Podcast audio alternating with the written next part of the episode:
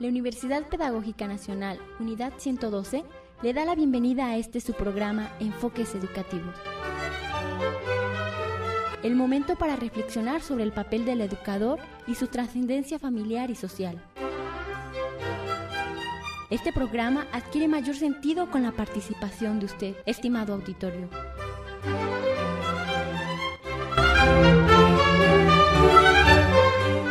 Muy buenos días tengan todos ustedes. Muchísimas gracias por sintonizarnos una vez más en este su programa Enfoques Educativos. Mi nombre es Hugo Alberto García Martínez y bueno, el día de hoy tenemos a un invitado especial, al doctor Tomás Israel Franco Ramírez. Él es maestro de la Universidad Pedagógica Nacional, Unidad 112 Celaya, y bueno, es un gusto tenerlo aquí con nosotros. Eh, el día de hoy, bueno, viene un tema importante, interesante, que bueno, yo nunca había escuchado, el desamparo aprendido. Eh, eh, nos va a platicar, es, un tema, bueno, que él, me parece que un tema de interés, un tema de investigación en lo particular. Y bueno, vamos a ir planteando. Vamos a hacer cuatro preguntas que el doctor nos va a ir contestando. Pero bueno, antes de eso me gustaría, doctor, que se presentara un poquito con nuestro público. Eh, claro que sí, Hugo. Muy buenos días a todos. Muchísimas gracias por, por la invitación. Eh, me honra mucho. Eh, muy entusiasmado además de poder venir a platicar con, con, ustedes acerca de este tema que me parece de, de, de vasto interés. ¿no? un tema que, bueno, en lo particular hemos venido trabajando ya un poquito de tiempo atrás y al cual le pretendemos dedicar eh, cierto tono de investigación, en eso andamos. ¿no? Muy, buenos días a todos, estamos a sus órdenes. Doctor Tomás, muchísimas gracias primero por habernos aceptado esta invitación. Eh, también es, un honor que estés por acá, estoy también muy entusiasmado, sobre todo por este tema que no había tenido un contacto yo eh, con esto, ¿no? Desamparo aprendido. no sé si nos gustaras platicar un poco sobre tu formación eh, académica, por favor. Sí, claro que sí. Mira, tengo, bueno, el gusto, lo puedo decir así, de, poder eh, hacer lo que más me gusta, ¿no? Eh, son mis dos grandes amores. Por un lado, el tema de la psicología y por otro lado, el tema de la educación. Y con ello, bueno, pues te puedo decir que tengo la fortuna de haber podido licenciarme en psicología clínica, tener una maestría en pedagogía, tener un doctorado en educación y bueno, eh, una certificación como psicoterapeuta. Entonces, mi ejercicio se basa básicamente en el tema educativo, desde ámbitos docentes y ámbitos de investigación y también en el ámbito de la psicoterapia, que es más o menos donde me Pues bueno, vaya, vaya camino recorrido. Este, la verdad es que se necesita sobre todo muchísimo entusiasmo y claro, muchísimo amor para, para emprender este camino sobre pues, el conocimiento y sobre todo me imagino que ha de haber tomado eh, estos estudios referentes a, la educación pues, para ir ayudando ¿no? en muchísimas eh, vertientes o perspectivas que pudiéramos tener a lo mejor en el momento como alumnos, pero pues, a lo mejor también como maestros, ¿no? Es, es, interesante. Maestro, ¿cuántos años tienes como tal eh, fungiendo esta labor? Bueno, eh, recién cumplimos 23 años en el tema de la docencia, eh, ejerciendo la psicoterapia poquito menos, 20, 21 años. Eh, lo hemos venido también intercalando, hemos estado en instituciones, generalmente estatales, trabajando en ámbitos del sector educativo, en ámbitos también del sector salud, en, ámbitos de la Secretaría de, Seguridad Pública, en algunos centros de realización social también, tenemos un poco eh, esa experiencia y con grupos de investigación ya fortalecidos o academias de investigación fortalecidas, nos han invitado a participar en algunos congresos y bueno, ahorita básicamente el rol principal eh, se funge en el tema de la docencia, ¿no? en esta unidad eh, 112, muy contentos, eh, en la universidad también, eh, que también tiene alto nivel de prestigio aquí en, la, en Guanajuato, ahí estamos participando en sus licenciaturas y en alguna maestría también en otra universidad y ejercicio de la psicoterapia, nada más. Muy bien. ¿Y tienes algún, eh, algún papel que, que, desempeñes en la Universidad Pedagógica Nacional, algún cargo? Claro. Platícanos un poquito. Eh, gracias, eh, gracias. Sí, actualmente estamos en la UPN trabajando como coordinando el, la orientación psicopedagógica eh, para la atención al estudiante. Eh, tenemos, eh, nos estamos estrenando un poquito en este, en este cargo y estamos muy contentos además, porque están haciendo cosas muy interesantes. Bueno, entonces creo que viene un gran reto para usted y, y, sobre todo pues con estos planteamientos, ojalá y, y, sea realmente muy fructífero y sea muy complaciente para, para su carrera. Y bueno, vamos entonces a, a este tema yo muero de ansia realmente por escuchar qué es lo que nos vas a contar. Eh, Martín Seligman, ¿verdad? Sí, es Perfecto. Muy bien, entonces vamos a, dividir eh, esto en cuatro partes, vamos a hacerlo en, cuatro preguntas. La primera, ¿cuáles son los antecedentes del desamparo aprendido? En un primer momento, en un segundo momento, el impacto que tiene este en un tercer momento, tercera pregunta, ¿cómo detectar el desamparo aprendido? Y por último, a lo mejor para ir cerrando, este, ¿cómo evitar el desamparo aprendido? Eh, entonces, no sé, eh, doctor, si nos quisiera platicar primero, no sé, sobre, sobre Seligman, quién es, qué propone, qué hace, y luego a lo mejor tratar de, de hacer que nuestro, nuestro amable público entendiera esta, esta propuesta que tiene este psicólogo, ¿verdad? Sí, sí es correcto. Platícanos. Claro. Martin Seligman es un doctor en psicología, todavía tenemos la fortuna de, que esté viva, vivo. Él, eh, bueno, es una figura muy importante para la psicología contemporánea. Él, eh, bueno, entre muchas otras cosas que se puede hablar de su trayectoria, está la parte donde presidió, fue un presidente de la APA. Tal vez muchos ubican APA de inmediato, los que están estudiando por la versión de citación y demás. ¿Es la misma APA? Sí, es la misma APA. ¿No? La Asociación eh, Norteamericana o Americana de Psiquiatría, la APA, la presidió Martin Seligman. Entonces, eh, eh, esto lo catapultó a una fama muy grande. ¿no? Es el fundador también de una corriente psicológica muy interesante, controvertida. Algunos a lo mejor no estamos, yo me incluiría un poco en ello, eh, no estamos como muy em, compaginados o hay cosas que no nos gusta de su corriente, pero se llama psicología positiva. Tal vez han escuchado un poco de ello. O también mal llamada psicología de la felicidad. Eh, y mal incomprendida también de repente tema que además se ha invertido mucho dinero, hay mucha investigación con la psicología positiva, la psicología de la felicidad. Ese podría ser tema de otro programa, ¿no? Después de largo, platicando un poco de, de Seligman y la psicología positiva, ¿no? Recomendar alguna bibliografía muy interesante de ello. Pero bueno, Seligman, antes de saltar a la fama, antes de, de ser el doctor que era, cuando estaba en sus estudios de licenciatura, eh, ubiquémoslo mediados de los 60, eh, estaba muy interesado en otros temas, otros temas de psicología, como lo era, por ejemplo, el tema del condicionamiento, el tema de cómo se aprende a través de ciertos establecimientos de condiciones.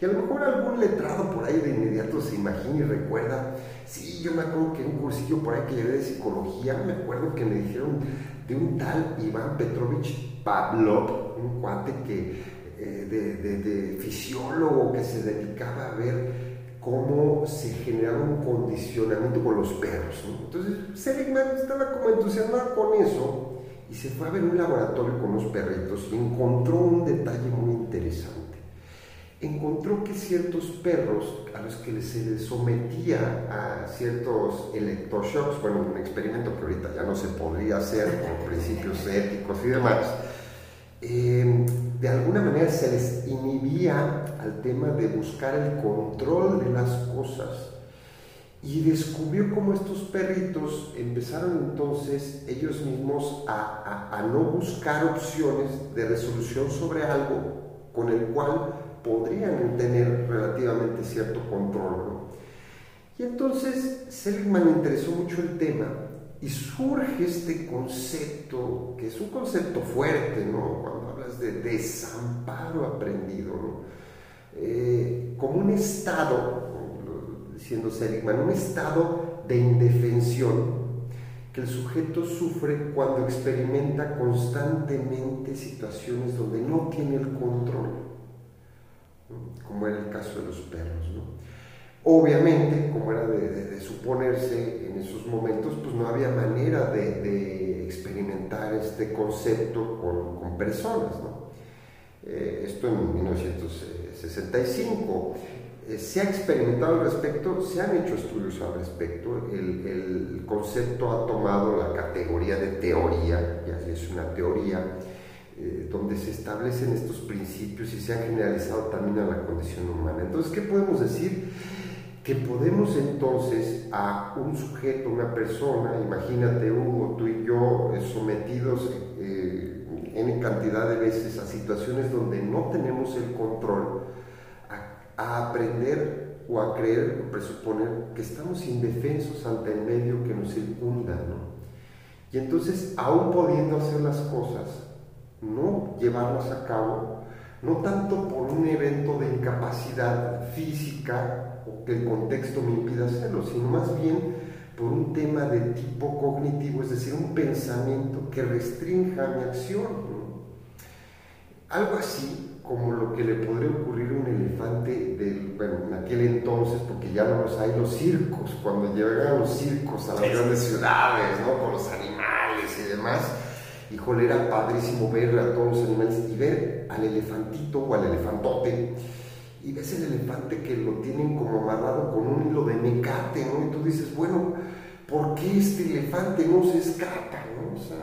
Bueno, pues no se escapa porque eh, precisamente hay desamparo aprendido. A este elefante se le sometió desde muy pequeño a cadenas muy gruesas que lastimaban su pata cuando intentaba escaparse.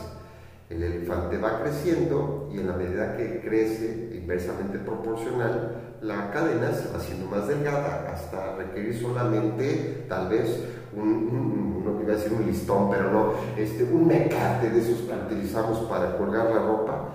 Y, entonces eh, está un planteamiento interesante. La fuerza del animal podría romper fácilmente este mecate, ¿no? Y no lo hace porque la cadena del elefante está en la mente. Este me parece ejemplo es eh, muy eh, denotable del concepto, denota perfectamente el concepto de desamparo aprendido, de ahí surge el desamparo aprendido. Y bueno, pues se ha estudiado cómo esto eh, puede ser transmitible también de generación en generación y cómo de repente, a lo mejor sin necesidad de someterme a situaciones de no control, tal vez de generación en generación me enseñan a no, a no aspirar, no aspirar, a que tú no tienes el control de las cosas. No, no mijito, esas pulgas no brincan en tu petate, ¿no? Ay, caray, qué fuerte frase, ¿no? O sea, aludiendo a un tema donde no puedes aspirar a ello porque no tenemos control en eso. Estamos hay una indefensión en ese sentido. Y bueno, ahí podemos brincar a temas sociales, económicos y, y, se alargaría un poco el concepto, pero básicamente podríamos ubicar eh, el surgimiento del concepto de desamparo aprendido con Seligman, con estos experimentos y cómo a partir de ahí bueno, se ha generalizado y estudiado en otras esferas y ámbitos, obviamente el terreno humano. Claro, ¿no? Y estos, bueno, hasta aquí hemos planteado cómo han sido estos antecedentes, ¿no? Que llevan a a lo mejor sí se practica, no sé, en un laboratorio, como lo habíamos platicado en un principio, ¿no? De, a partir de estos animales y las conductas que tienen, pero bueno, cuán aplicable es a lo mejor no tan racionalmente en el, ser humano, no desde la vista donde yo lo pienso, pero cuando alguien se mete a pensar mi situación, bueno, creo que sí, es muy evidente el desamparo aprendido, donde dices, caray, tienes todas las cualidades tú como persona para poder lograrlo, pero realmente entonces las barreras las tenemos en la mente, ¿no? Así es. Doctor, entonces, vamos a esta otra pregunta. ¿Cuál podría ser el impacto que tiene, no sé, en la esfera que tú quieras eh, platicarnos, el desamparo aprendido? ¿Cómo, ¿Cómo se da, pues? Esta es, este es quizás la pregunta que, que, me genera en lo particular, te confieso, Hugo, eh, este interés desbocado por, por el concepto, ¿no? Porque desde mi editorial, desde la editorial Tomás Franco, me parece que el impacto cada vez es mayor, eh, se normatiza, se normaliza y, que eh, requiere o debiera ser el objeto de estudio primordial o principal. Quiero compartirte un poco que desamparo aprendido, el concepto de, o indefensión aprendida también llamada así, eh, Seligman, el propio Seligman, lo traslada cuando trabaja ya con humanos este, a la parte de un trastorno. Él, empieza entonces a entender o presuponer que el desamparo aprendido podía ubicarse, por ejemplo, en las depresiones crónicas, las personas que se deprimían y que su depresión no era episódica, sino era una depresión continua, constante, que hoy, bueno, podríamos decir, tiene otro nombre, distintas. Eh, Seligman decía, en estos sujetos hay desamparo aprendido, y empezó a estudiar el tema de desamparo aprendido, ¿no? Y entonces asoció el tema de la depresión con el desamparo aprendido, ¿no? Hoy en día tal vez podríamos ubicar un poco de ese impacto del desamparo aprendido en situaciones donde las personas tienden a, de forma cíclica, pasar por episodios, situaciones tristes, depresivas. ¿no? ¿Por qué? Pues porque no hay esperanza. ¿no? Y este es tema que, que, ya lo dice Seligman, me parece que ya es eh, sucesores después, un servidor, por ejemplo, quiere indagar en el tema de cómo el desamparo aprendido se asocia a un tema de, de, de, no tener metas en la vida, de no tener situaciones de, que, que, que, me busquen un poquito eh, una meta, un objetivo, un sentido de vida, ¿no? como lo diría Víctor Frank. Eh, esa parte es muy interesante. Entonces, la depresión Seligman la asocia con el desamparo aprendido. ¿Qué impacto puede tener? Imagínate esto. Si Seligman dice que el desamparo aprendido surge a partir de no tener el control, volteemos a ver cuántas situaciones en nuestro día a día el sujeto de forma ordinaria, tú y yo nos sometemos a situaciones de descontrol, situaciones donde podríamos tener control, pero no lo tenemos. ¿Cuál lacerado está nuestro tejido social por situaciones y temáticas como lo puede ser la, violencia a la cual estamos siendo desafortunadamente sometidos como sociedad, donde no hay un control, donde además eh, eh, el, Estado de Derecho lucha o intenta hacer lo suyo por, y sin embargo la percepción social tal vez sea otra, y la cera el tema del control. Entonces empieza uno a sentir esta experiencia de, de, no poder controlarlo y de no poder aspirar a el compadre, el amigo, recuerdo mucho un alumno la mañana me decía que, le interesaría mucho tener un negocio, emprender un negocio, él tiene una idea, además muy interesante, pero aquí no, aquí no, y, tú no puedes, ¿no? ¿no? podrías. ¿Y por qué no puedes? Pues la idea es muy buena, hay mecanismos, hay situaciones, no puede, porque no, aquí la instrucción impera, aquí no, y no, no se puede, no puedes aspirar a eso, ¿no?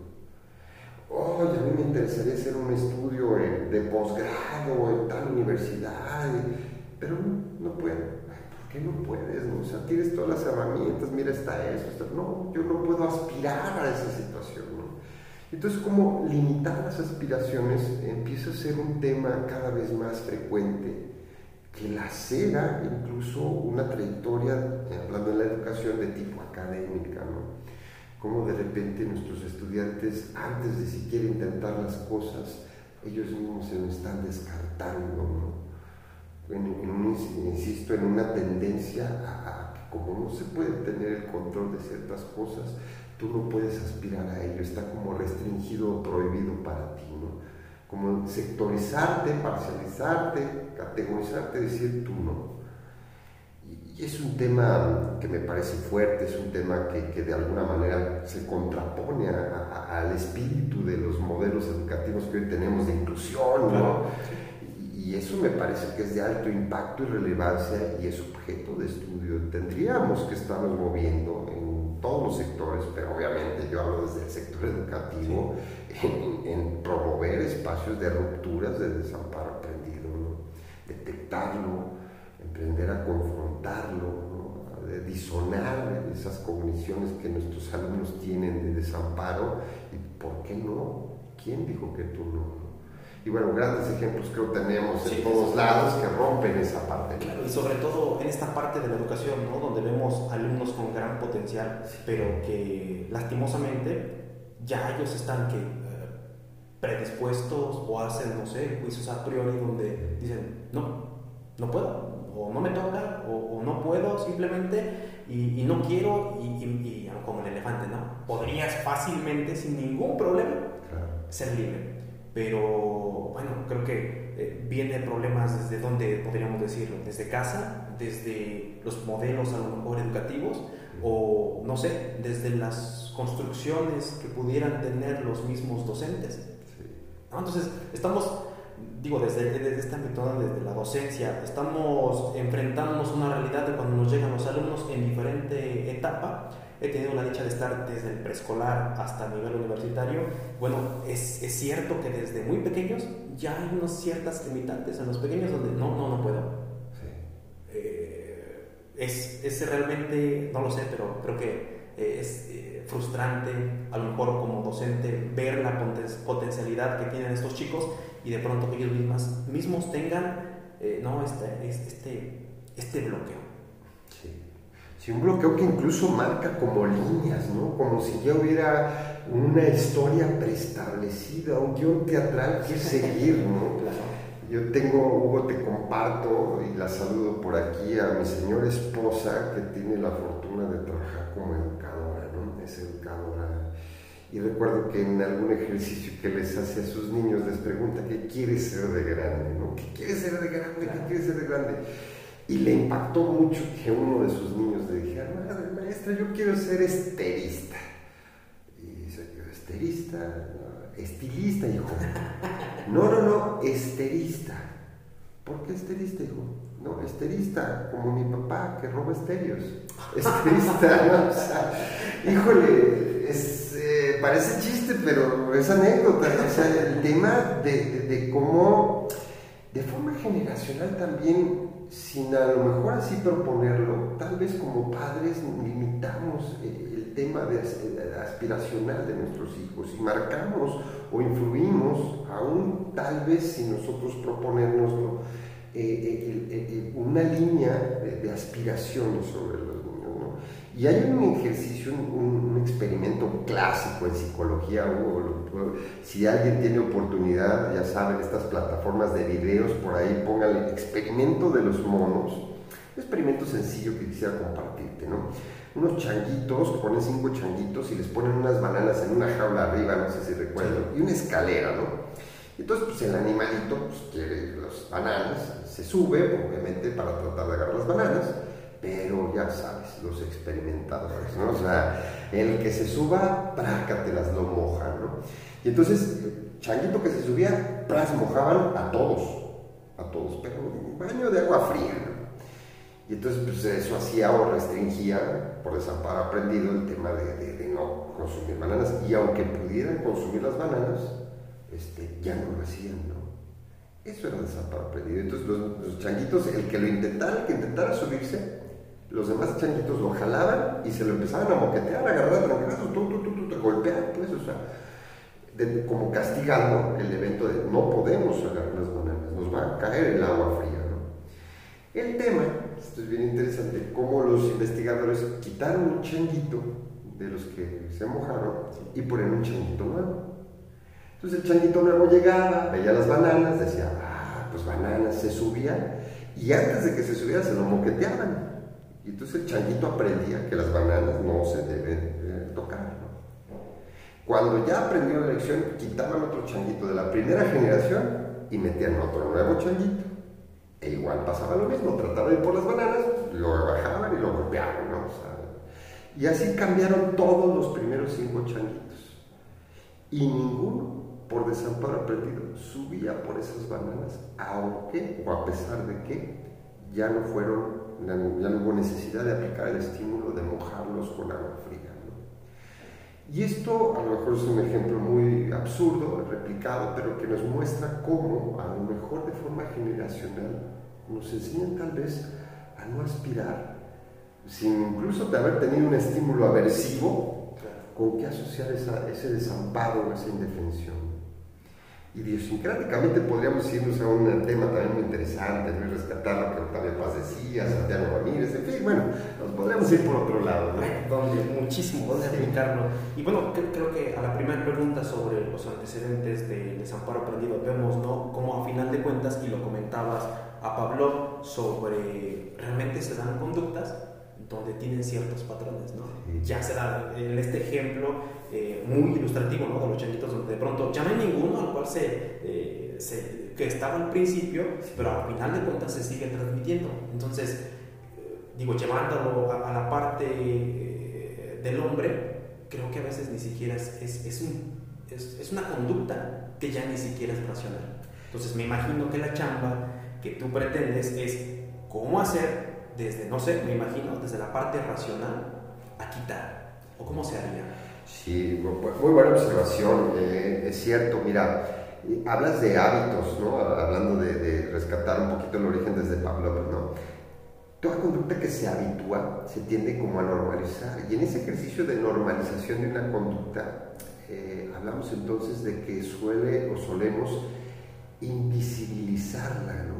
Esto es, lo normal es el status quo, así es.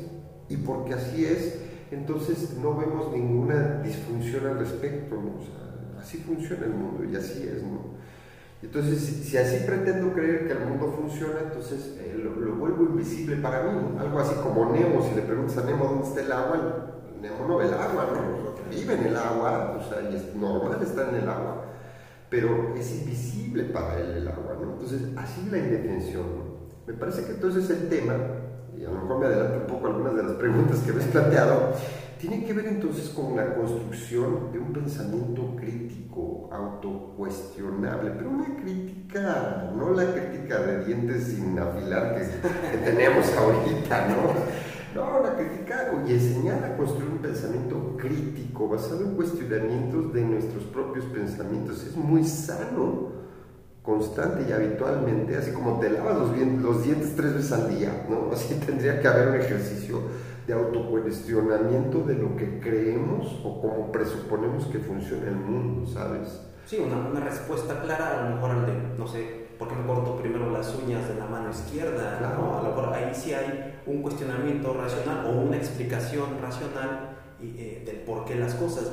Y, y, muchas veces, a lo mejor, dando este ejemplo, no es como el que huele mal, se acostumbra y es normal oler así. Y ya, es, es algo que, que, dices tú, se normalizó y porque se normalizó, ya está bien visto. No digo lo normal, lo que se practica dentro de una sociedad, dentro de donde sea, es lo normal.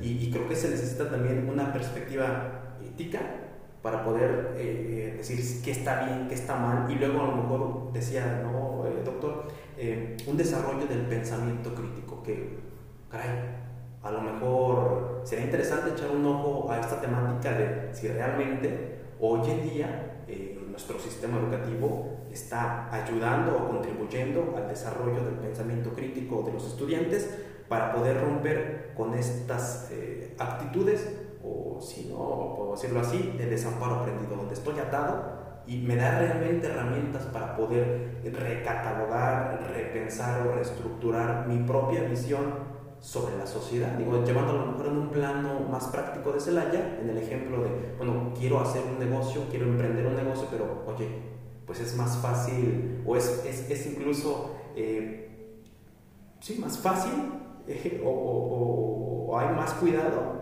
en el que es ladrón que el que tiene un negocio, ¿no?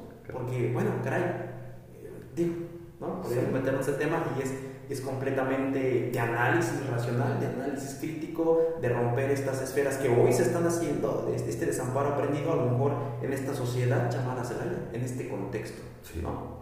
Sí, sí, sí. Y bueno, aquí me parece que el tema le tendríamos que dar muchísimas personas. No, no, es un tema exclusivo de un psicólogo, no es exclusivo de, de, un filósofo.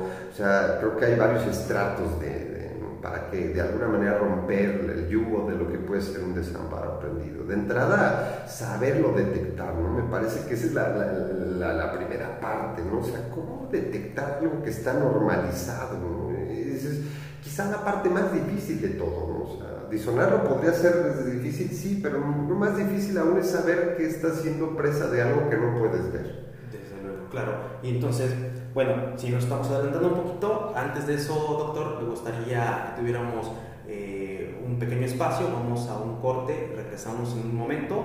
Eh, ojalá que siga con nosotros. Tenemos como invitado al doctor Tomás Israel Franco Ramírez, docente de la Universidad Pedagógica Nacional. Eh, los esperamos aquí, vamos y regresamos. Están en su programa Enfoques Educativos.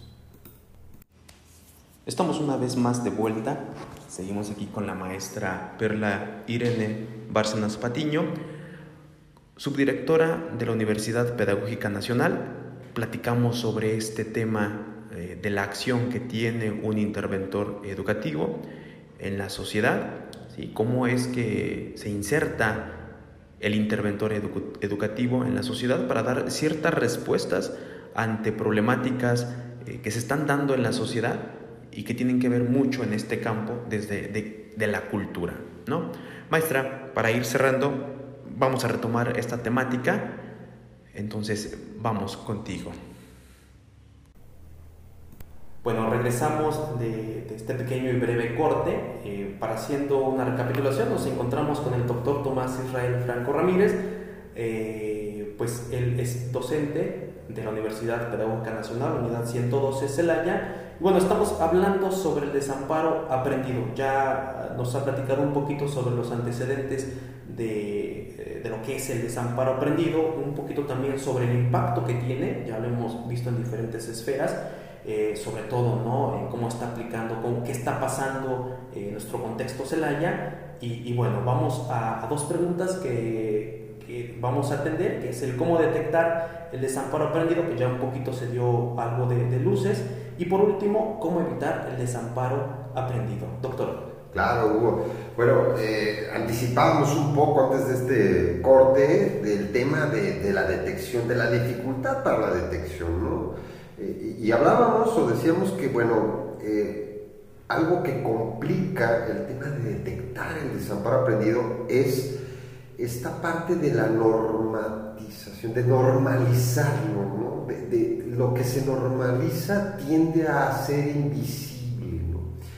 Y entonces eh, se vuelve o entra esta parte del desamparo aprendido un poco a un tema del desconocimiento, ¿no? de la ignominia. ¿no? O sea, como no conozco que lo tengo y como el status quo es así, a mí me enseñaron que yo no puedo subir como los changuitos decíamos eh, por esas bananas, subo, ¿no? ¿Por qué no subes? No, no sé, pero no se sube, se normatiza, se hace invisible y entonces no conozco un concepto de desamparo aprendido y entonces eh, el, asunto es este, que, no lo puedo detectar. Entonces una forma de detección primero es pues que todos los que estamos involucrados en el tema hablemos de desamparo aprendido, hablemos que existe, eso existe, eso se ha estudiado, eso tiene referentes científicos, no, es algo tampoco hablado eh, como un constructo teórico que no haya sido probado, ¿no? O sea, se sigue probando, se sigue probando, se sigue trabajando. Entonces, el primer planteamiento para la detección, pues es que, que haya una sociedad informada, ¿no? Entonces la educación tendría que ser un, medio, un mecanismo para detectarlo, en todas las esferas, en todos los ámbitos. ¿no? Eh, yo creo que este tema, traducido a lo mejor a, palabras más coloquiales, un niño perfectamente puede, mm, a, un poco teniendo un, breve, una breve idea del concepto de desamparo aprendido. ¿no? Yo creo que tengo aquí formando a grandes personas este, en temas educativos y son además mis alumnos de UPN, que les mando un saludo, este, magníficos en esta parte de saber cómo llevar didáctica, cómo grandes conceptos bajarlos. Entonces, una idea sería el tema de educar. Otra idea, que lo platicábamos también, anticipábamos, es eh, fortalecer herramientas de pensamiento crítico el pensamiento crítico contribuye a poder detectarlo. O sea, si yo continuamente cuestiono mis esquemas o patrones con los que interpreto al mundo, me parece que en ese sentido tengo mayor viabilidad o facilidad de poder ir viendo o detectando un concepto como este, una indefensión. Y bueno, ya en temas más drásticos, estimado me parece que algo que tocamos madera no lo deseamos, pero que podría pasar como una forma de detectar el desamparo aprendido sería cuando ya existen síntomas pues, más agravados. ¿no? Ya hablamos a lo mejor que el desamparo aprendido se asocia a estados emocionales eh, que pueden ya tener una configuración de trastorno, ¿no? hablamos de un trastorno estado anímico, una depresión, un trastorno de ansiedad generalizada, no lo sé, o una situación de estrés crónico, o cuando ya los problemas nos rebasan. Eh, que te platico así de forma breve, es una desfortuna para los psicólogos eh, saber que el sujeto que necesita la ayuda psicológica eh, acepta esta ayuda cuando el problema lo desborda o lo rebasa, ¿no? Y bueno, es muy idiosincrático. Nosotros vamos al dentista cuando la muela se ha este, ya picado, ¿no? Y no pocos tal vez sean los que regularmente asisten en un tema preventivo, ¿no? Entonces un poco la detección tendría que ser también en esa orden, ¿no? Tratando de acercarse a temas preventivos de salud mental, ¿no? que también podría ser la educación, la salud mental, conyugados, invariablemente tendrían que ser fuentes para detectar este desamparo aprendido. Y bueno, yo creo que el, tema, bueno, de hecho, ir con un psicólogo, a lo mejor como sociedad nos pasa el desamparo aprendido, ¿no? No es como, no es rutinario, sí sucede, pero hasta que ya realmente, como bien lo dice, nos ha rebasado y no hay otras opciones más que, bueno, voy a una terapia psicológica. Pero realmente no tenemos esta cultura, no, no está a lo mejor ni siquiera bien visto, no lo sé, por ahí he escuchado de que se hacen referencia a al psicólogo, uy, pues yo creo que sí está muy grave. Sí, claro. O incluso, nah, hombre, no se le va a pasar, no necesita ayuda. Eh, no, no lo sé, es, es es interesante analizarnos como sociedad que para dar este primer paso de detectar eh, el desamparo aprendido o preverlo, ¿no? Como todo enfermedad, como todo lo que se pueda dar, tratar de prever para que nunca te pase, ¿no? Es como el que contrata un seguro de automóvil, ojalá que nunca me suceda y alguien se queja de, uy, no, pues nunca pagué 20 años el seguro del carro y nunca choqué. O sea, no, a lo mejor podríamos hacer esta analogía que, que, como decimos, no, pareciera, incluso nos da risa realmente, pero eh, si lo previéramos, si realmente analizáramos bien las cosas, es más, si aplicáramos eh, el pensamiento crítico, bueno, pues qué bueno que nunca eh, usaste el, el seguro de tu carro. ¿Por qué? Pues porque a lo mejor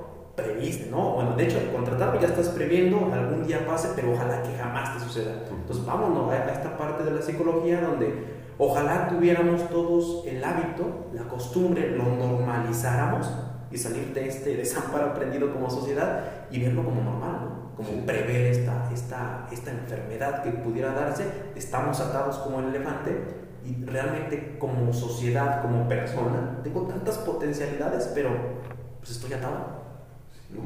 Y, bueno, no subestimamos la atadura, ¿no? Creo que alguien podría advertir en el auditorio, y razón tendría, que la atadura también tiene un contexto social, hay una influencia social, ¿no? O sea, y tenemos de repente gente que va contracorriente de lo que la sociedad impone, ¿no?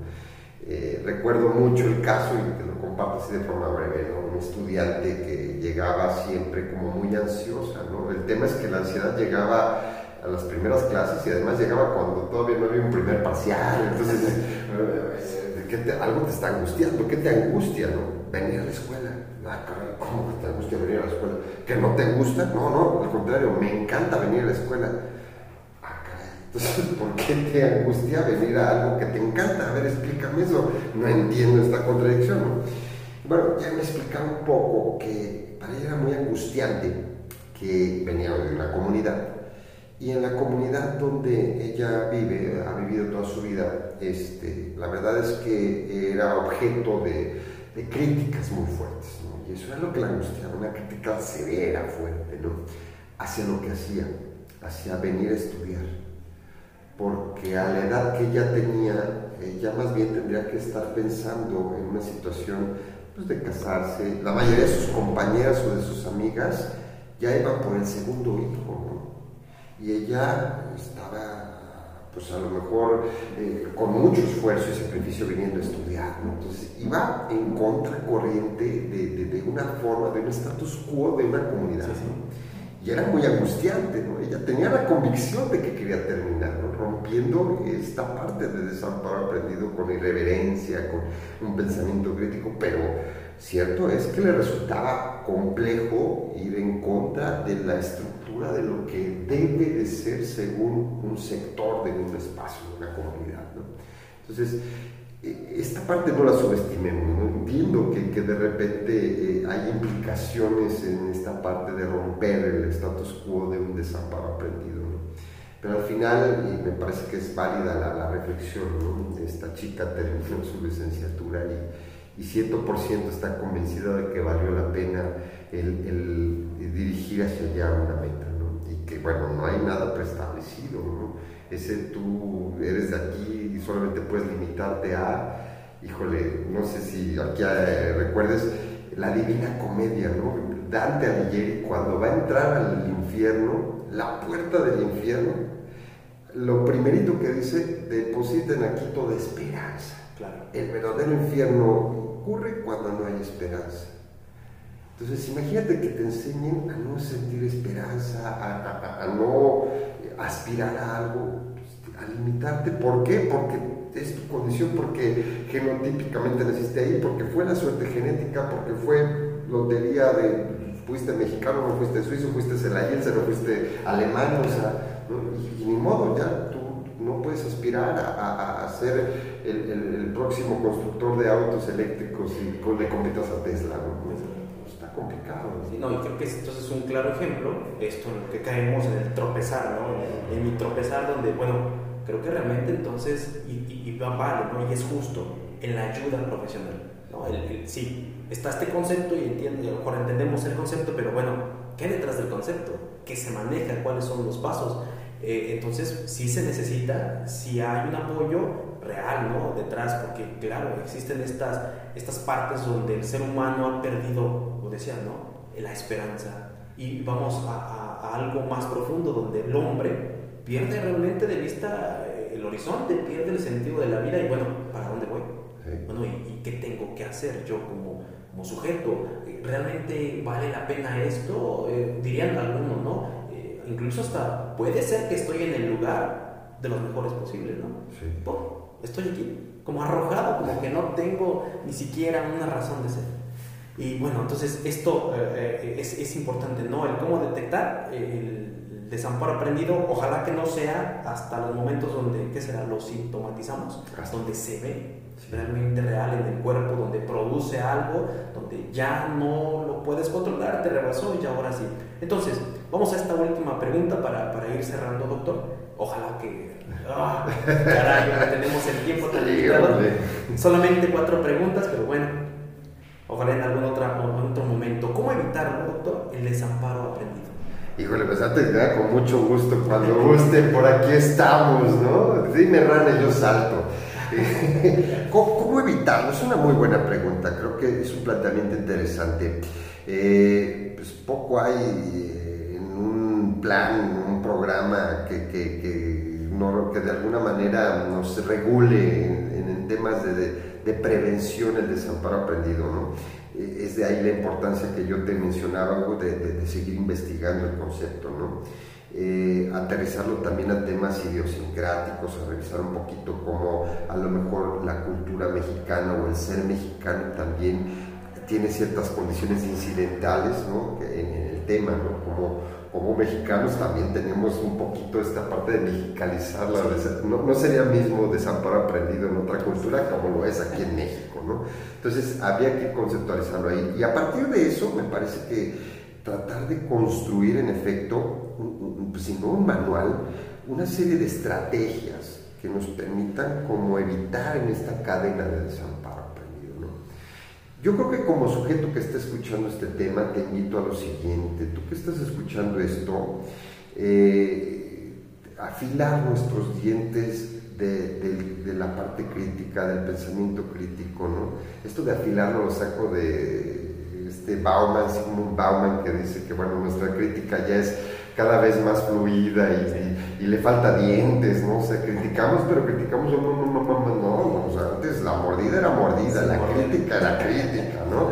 Entonces, cuestionar férreamente y los lo primero que tendríamos que cuestionar es a nosotros mismos. Generalmente es más fácil agarrar y cuestionar al otro, cuestionar hacia afuera, ¿no? la, la heterocuestión es muy fácil, pero la autocuestión me parece que es un ejercicio, una disciplina que se tiene que favorecer y fomentar. Y yo hacía alusión a un pensamiento crítico que puede ayudarnos a ello. ¿no? Y eso tendría que ser un tema trabajado en todos los sectores, en el sector institucional y no institucional que tenga alusión a la educación. Todo aquel que está inserto en ello tendría que estar moviéndose en esta parte de inducir en el sujeto que, que, cuestione habitualmente, que se haga hábito, ¿por qué no? Cuestionar cómo interpreto el mundo, ¿no? Y, sobre ello entonces también ver mis propias limitantes, ¿no? ¿Qué me limita? Cuando yo tengo esperanza sobre algo, cuando yo me ilusiono sobre algo, cuestionar qué me limita. Digo, tampoco con esto estoy en, de alguna manera eh, hablando mal de los límites, tú sabes, los límites son necesarios, eh, es importante tener límites, pero cuestionarlos creo que también es importante, cuestionarlos no, necesariamente va a hacer que, que, lo rompamos, ¿no? Y, que seamos una ciudad donde rompamos todos los límites. Sale, va, órale, si quieres ir como quieras, ve, ¿no? Y rompe límites, ¿no? No, es en lo absurdo, ¿no? Cuestionarlos o los fortalece a los límites, o en efecto borra límites, ¿no? Pero, pero de alguna manera tiene funciones el cuestionarlo, ¿no? Y eso creo que también es algo que tendríamos que fomentar, ¿no? No, te hace daño cuestionarte, ¿sabes? O sea, cuestionar eh, esto que, esta ilusión que tienes o, esta limitante sobre esta, sobre esta ilusión que tienes, ¿no? No, es dañina, no se te va a caer un brazo, ¿no? No te va a deprimir, ¿no? Es romperte los sueños, porque también hay quienes se abandera con eh, esta valga la redundancia, esta bandera de seamos realistas, y seamos realistas y se vuelve un pesimista de todo, ¿no? O sea, y no te ilusiones para no desilusionarte, no te enamores para no desenamorarte, o sea, no, no, no va por ahí tampoco, no, no, no caer en, esa, en ese absurdo de, de, de, irse al opuesto, ¿no? Hablamos de un punto medio de, cuestionarse, ¿no? de sana cuestión, regulada constantemente por lecturas, ¿no? Eh, yo creo que también es algo muy importante darte la oportunidad de que la realidad te disuene. Disonar es cuando de repente un esquema ya no te sirve para explicar algo y tienes entonces que construir un esquema mayor, ¿no?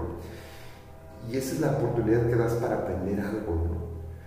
Eh, en la mañana les platicaba de un meme, los memes tan famosos, ¿no? que, que, a mis alumnos que me pareció maravilloso, ¿no? que explica una teoría de otro autor un meme donde está una fila, hay una fila llena así grandota, imagínate la fila de las tortillas, la fila de la vacuna, ¿no? Es una fila grandota. A propósito. Y entonces quien está ahí organizando, eh, hay un letrero que dice aspirina, ¿no? Entonces presupones pues, que todos los que están formados ahí, pues van por su aspirina. Sí. Y al ladito, al ladito de ese stand, hay otro stand solo, sin ningún alma formada en la fila y arribita dice ácido acetil salicílico. Y nadie está formado en la fila.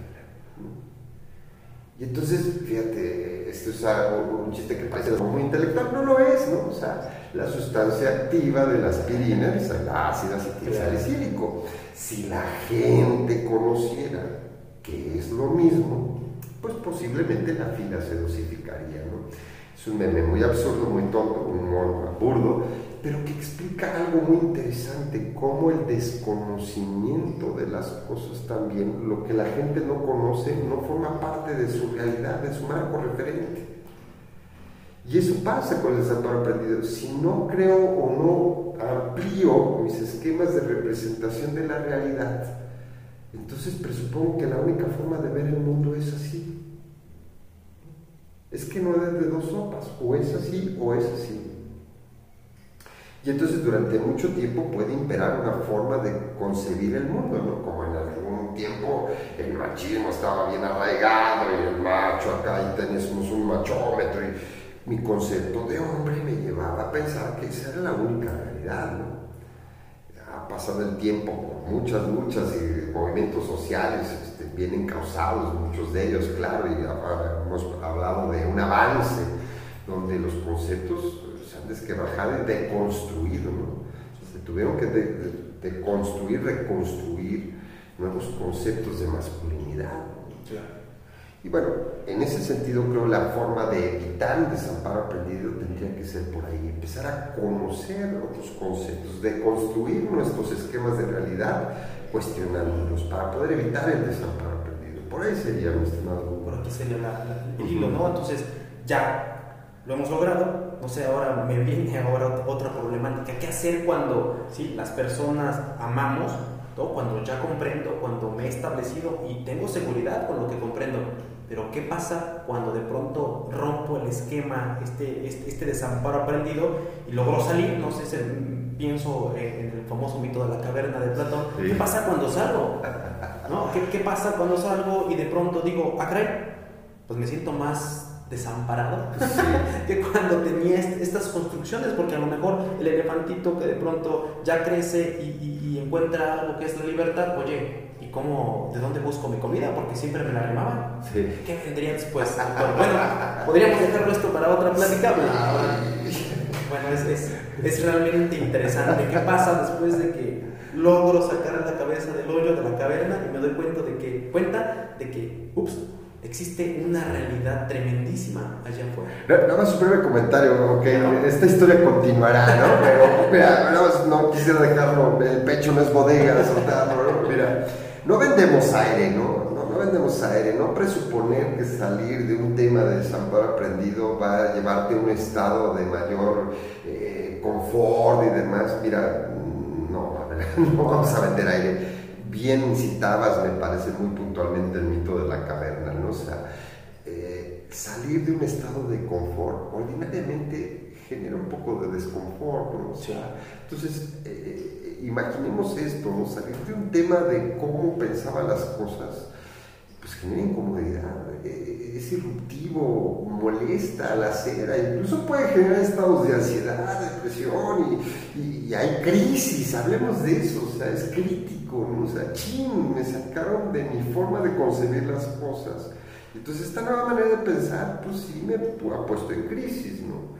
Eh, tenía un pariente que su madre le enseñó a que, pues hijo, este, yo siempre te hago de comer, ¿no? Entonces la tía siempre le hacía de comer, se casa, ¿no? Se casa y le toca, pues, casarse con una chica que tiene muy en claro un nuevo concepto de, matrimonio, de ser mujer, de ser hombre, ¿no? Entonces el primer día llega y él se sienta a la mesa así como muy... y ella también se siente así como de, pues, pues, y luego, o sea, le dice, pues vamos a comer, y pues órale, pues te toca a ti, ¿cómo que me toca a mí? Que no fuiste al sorteo, sorteamos y te tocó a ti ser el primero a comer, ¿no? Entonces le fue tan incómodo saber que su concepto de hombría no dependía de un tema de quién cocinaba o quién no, ¿no? Desde ahí romper ese esquema le fue tan incómodo, tan incómodo, molesto, generó cierta situación. Afortunadamente, bueno, supo de alguna manera deshacer esa situación y construyó, deconstruyó, reconstruyó un nuevo concepto de, de masculinidad. ¿no? Y lo mismo podría pasar con el desamparo aprendido. Lo mismo exactamente cierta incomodidad, descontento, confort, crisis, pero tal vez el resultado, como decía con la chica que terminó sus estudios, podría al final valer la pena. Claro, y creo que es, es algo que, digo, si lo vemos en una, un punto práctico, a lo mejor cuando cambiamos de trabajo, oye, a lo mejor me, yo ya estaba acostumbrado, ya sabía, ya estaba sistematizado lo que tenía que hacer, de pronto cambio de trabajo, ok, ¿qué tengo que hacer? ¿Qué se tiene que hacer aquí, doctor, para ir cerrando? Eh, no sé, un acompañamiento, hay estrategias, ¿qué, qué, qué viene después? Definitivamente sí, el acompañamiento podría ayudar, ¿no? O sea, todos aquellos que, que de alguna manera saben un poquito del camino, eh, valdría la pena el acompañamiento. Eh, no para un decir y es para tanto, ¿no? Finalmente un acompañamiento empático que, que, que, te permita como desahogarte, desfogarte, contener lo que va saliendo y finalmente darle un espacio al tiempo, ¿no? Creo que el tiempo termina siendo un buen medidor de las cosas, ¿no? ¿Y qué es lo peor que puede pasar? Que te hayas equivocado o errado con la decisión. Es aprendizaje, ¿no? O sea, me parece que sería inválido un ejercicio de sin razón el voltear a ver eh, como lo hace mucha gente, ¿no? Agarrar el látigo del hubiera, ¿no? Uy, hubiera hecho eso. Pero en ese momento tomaste la mejor decisión con los conceptos que tú tenías, con la madurez que tú tenías. Yo creo que difícilmente tomas una decisión para perjudicarte, O sea, la función tiene que ver con buscar una mejoría, ¿no? darle ese espacio, ese tiempo, acompañarte en pensamiento crítico que se construye, me parece que puede favorecer un poco el tema de darle espacio a la nueva adaptación. Finalmente entender que somos seres que nos vamos habituando y adaptando hasta medios que pueden parecer, eh, eh, híjole, muy gravosos y molestos. ¿no? final de cuentas pasa ¿no? la adaptación. Y, yo creo que a lo mejor es ya un, un gran crecimiento cuando digo me equivoqué. Hasta creo que para decir me equivoqué, ya he madurado, ya he crecido, ya tengo una nueva perspectiva y digo no vuelve a ser así porque me equivoqué. Voy a volver a construir las posibilidades, ¿no? las características para volver a estar donde estaba y decir no vuelvo a tomar esta decisión. Por ahí no es. Y el concepto no está peleado con, el equivocarse no está peleado con el éxito, con, o sea, al contrario, te, vuelve experto, ¿no? O sea, yo soy muy, el que hizo el foco decía, soy experto en 100 maneras de cómo no hacerlo, ¿no? O sea, fue hasta las 100 que supe cómo hacerlo, ¿no? O sea, creo que es un poco el tema de la tenacidad, un poco, que se contrapone ideas modernas de las cosas rápido y a la primera es el éxito y toda tal edad debes de tener tales cosas y...